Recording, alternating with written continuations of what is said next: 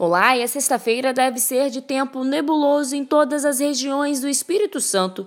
Uma frente fria que vem de Minas Gerais derruba as temperaturas no estado. Ainda há possibilidade de chuva.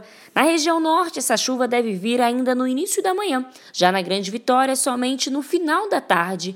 E muita atenção, há possibilidade de rajadas de ventos de até 50 km por hora. Saiba mais sobre o clima na nossa programação da TV Vitória.